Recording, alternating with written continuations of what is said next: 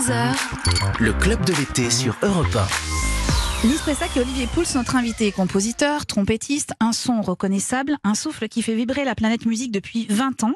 Cher invité, après avoir longuement, mais très longuement hésité, voici les quelques sons que nous avons sélectionnés pour raconter une infime partie de votre parcours.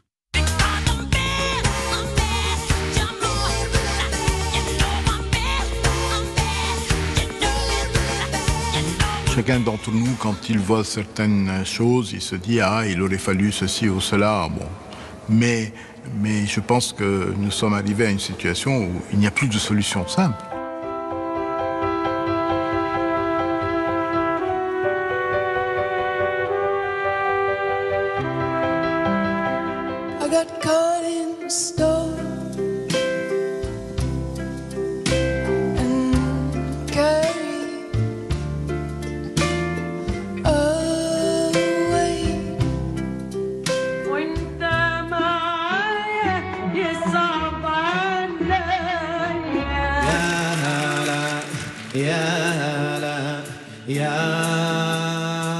Essayez ça tous avec moi.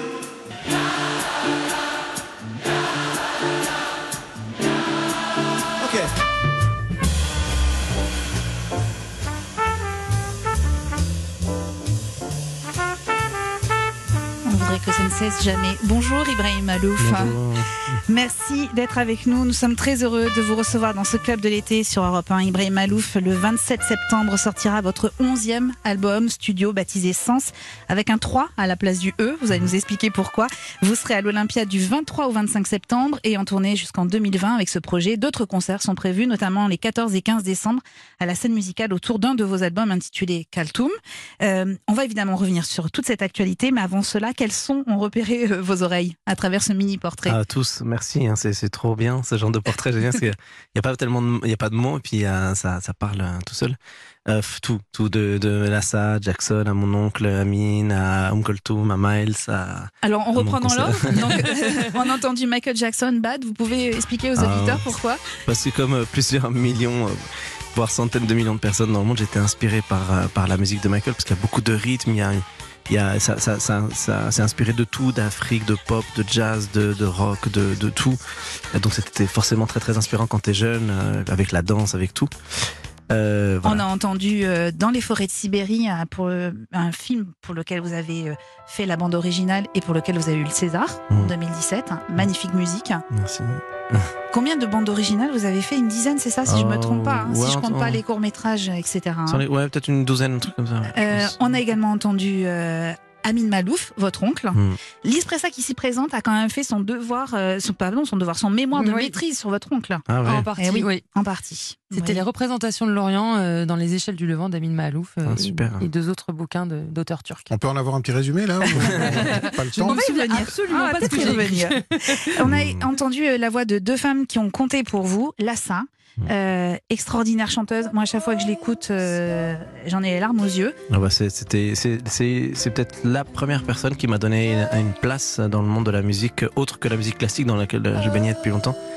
C'est, ça, voilà. Comment vous l'avez rencontrée, Lassa? Et grâce à un musicien que j'adore qui s'appelle Vincent Segal, Oui, un, violoncelliste, euh, ah ouais. français, qui, euh, qui, qui est un peu un touche à tout, qui, qui était un peu une sorte de, de- pas de tuteur, mais une sorte d'exemple pour moi euh, quand, quand je suis arrivé euh, à Paris et qui a, a plus ou moins eu un parcours assez similaire au mien, c'est-à-dire qu'il venait de la musique classique, mais était ouvert à toutes les musiques euh, sans frontières du hip-hop, aux musiques indiennes, aux musiques du Brésil, à la musique euh, au jazz, etc. Et donc c'est quand j'ai fait connaissance avec Vincent, euh, c'était la période où lui rencontrait Lassa, et donc il, nous- a présenté, et après Lassa m'a pris sous son aile. Écoutez, Lassa, sincèrement, c'est absolument euh, magnifique. Euh, on a entendu la voix d'une autre femme qui a compté aussi, c'est Oum Kaltoum. Alors, je sais pas si vous dites Kaltoum ou Oum Kalsoum, mais j'ai entendu les deux prononciations. Moi, j'ai toujours dit Kaltoum, voilà. Mm. Très, très grande chanteuse égyptienne, une star à qui euh, vous avez consacré un album. Mais oui, au-delà, au-delà même d'être une star ou la plus grande chanteuse, c'est, c'est surtout devenu un- une, une icône Oui. et un symbole du peuple arabe, du peuple arabe uni. En fait, c'est, je dis- j'ai souvent l'habitude de dire, à l'époque d'ailleurs où je faisais la promo de, de l'album Kaltoum, c'était il y a 4 ans maintenant, euh, je, je parlais souvent de, de cette, je, donnais cet exemple, je disais que c'était la, peut-être la seule fois dans l'histoire où vraiment le, tout le peuple arabe dans son ensemble était d'accord sur quelque chose Et oui, ou sur quelqu'un en l'occurrence. Et, et donc voilà.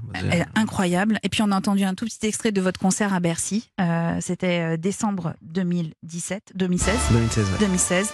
Euh, vous fêtiez vos, vos 10 ans de, de scène en fait. de hein, concert. de concert. Un concert mais incroyable. Combien de personnes? 20 000 personnes devant vous? Ouais, on devait être entre 18 et 20, je sais plus, Ouais, ouais, ça, je ouais. rappelais. Et c'était une énergie dingue. On va évidemment en reparler. Et puis on a entendu euh, Miles Davis pour Mm. finir ce portrait. L'album Kind of Blue qui va fêter lui ses 60 ans. Ça sera le 17 Ouais. août 1949. Magnifique album euh, dont j'espère on pourra euh, en dire encore euh, deux mots. Euh, juste une question avant de- d'entendre un premier extrait de votre album, euh, Ibrahim Malouf. 49 ou 59 du coup? Ca- et il a été en de sorti en calcul 49. aussi. Il est sorti en 49. 70 Du coup, ans, alors. 70 ans alors. Euh, ah non, c'est moi qui me trompe. J'ai un gros problème avec les chiffres. Attendez, mais je du vais je- vérifier. On va vérifier. J'ai fait des maths quand même. hein. Vous avez fait une maîtrise sur Amine, moi j'ai fait des. Voilà, voilà. Ouais, et Eva n'a pas fait Mathieu Pinceau. Ah ouais, non, mais.